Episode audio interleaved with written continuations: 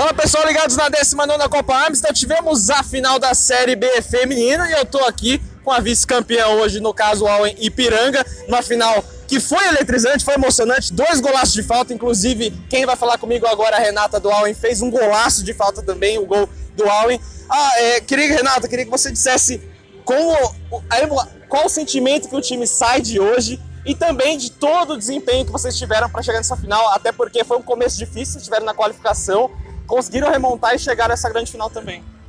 É, a gente tem, a gente treina muito, a gente estava focado nesse campeonato em crescer como equipe, foi acontecendo durante o campeonato. É, nós temos hoje no Allen 170 mulheres jogando e muitas delas torcendo aqui hoje pra gente, isso foi demais. E nos ajudando a treinar, a ficar mais forte para a disputa dessa final. E uma pena que foi perdido num lance duvidoso. Né? É, a gente sai com um sentimento de vitoriosas, tá? de, de campeãs, porque se você olhar o jogo que a gente jogou, o primeiro jogo do campeonato que nós tomamos de 9 a 0, e chegar numa final e, e perder assim, de um gol para mim injusto, na minha opinião.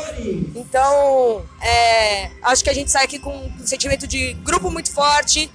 Jogamos muito por todas essas 170 mulheres que estão aí com a gente. E espero que a gente cresça cada vez mais como equipe. Tá certo. Muito obrigado, Renata. Parabéns de novo pelo gol. Esse aqui é o fechamento da Série B feminina da Copa Amstel.